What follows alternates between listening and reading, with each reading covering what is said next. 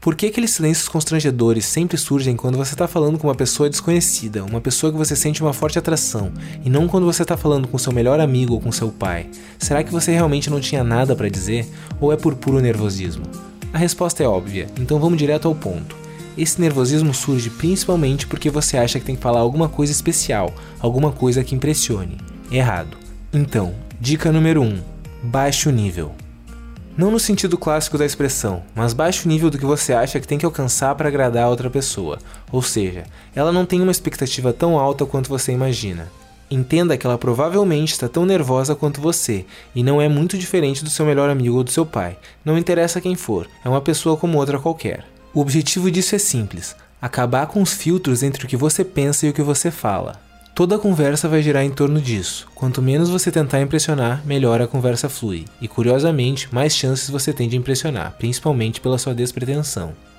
Dica número 2: Divirta a si mesmo. Basicamente, não interessa sobre o que você vai falar, desde que seja algo que te divirta. Se você consegue transmitir isso, você vai contagiar a outra pessoa. Então, qualquer coisa que faça os seus olhos brilharem funciona. Qualquer coisa mesmo, não importa se é física quântica, música clássica ou videogame. O mais importante é não ter vergonha e falar de forma apaixonante sobre o que você gosta. Até para contar algo engraçado isso funciona. Se você acha engraçado, as chances da outra pessoa também achar engraçado são bem maiores. Dica número 3: use associação livre. Existem duas formas de usar associação livre.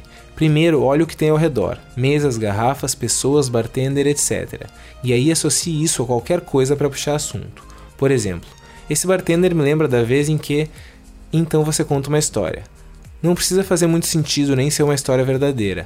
A ideia é só iniciar uma conversa e deixá-la fluir naturalmente. A segunda maneira é continuando o pensamento da outra pessoa, mesmo que seja com um assunto totalmente diferente. Se ela disser algo tipo: Ontem eu fiz uma maratona no canal Epifania Experiência. Você pode pegar qualquer palavra dessa frase, ontem, maratona, epifania experiência, etc., e seguir com um pensamento aleatório qualquer. Nossa, eu vou correr uma maratona mês que vem de pés descalços, boa sorte para mim. Óbvio, use isso caso você não tenha nada para acrescentar sobre o assunto original em si. Dica número 4: Faça perguntas abertas. Não faça perguntas que possam ser respondidas com sim ou não. Ao invés de perguntar, você gosta de morar aqui? Pergunte algo do tipo: O que você acha mais legal sobre morar aqui? Lembre-se que as pessoas gostam de falar e ser escutadas, então simplesmente dê a chance para que elas façam isso sem que se sintam julgadas e abrindo para uma conversa bem mais ampla. Dica número 5: Use a leitura fria. Ao invés de perguntar, deduza, ou seja, não pergunte, você é do interior? Assuma que sim e fale, você tem aquele jeitinho de quem é do interior.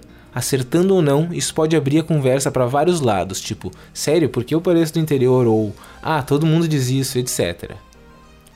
Dica número 6: Perca o medo do silêncio.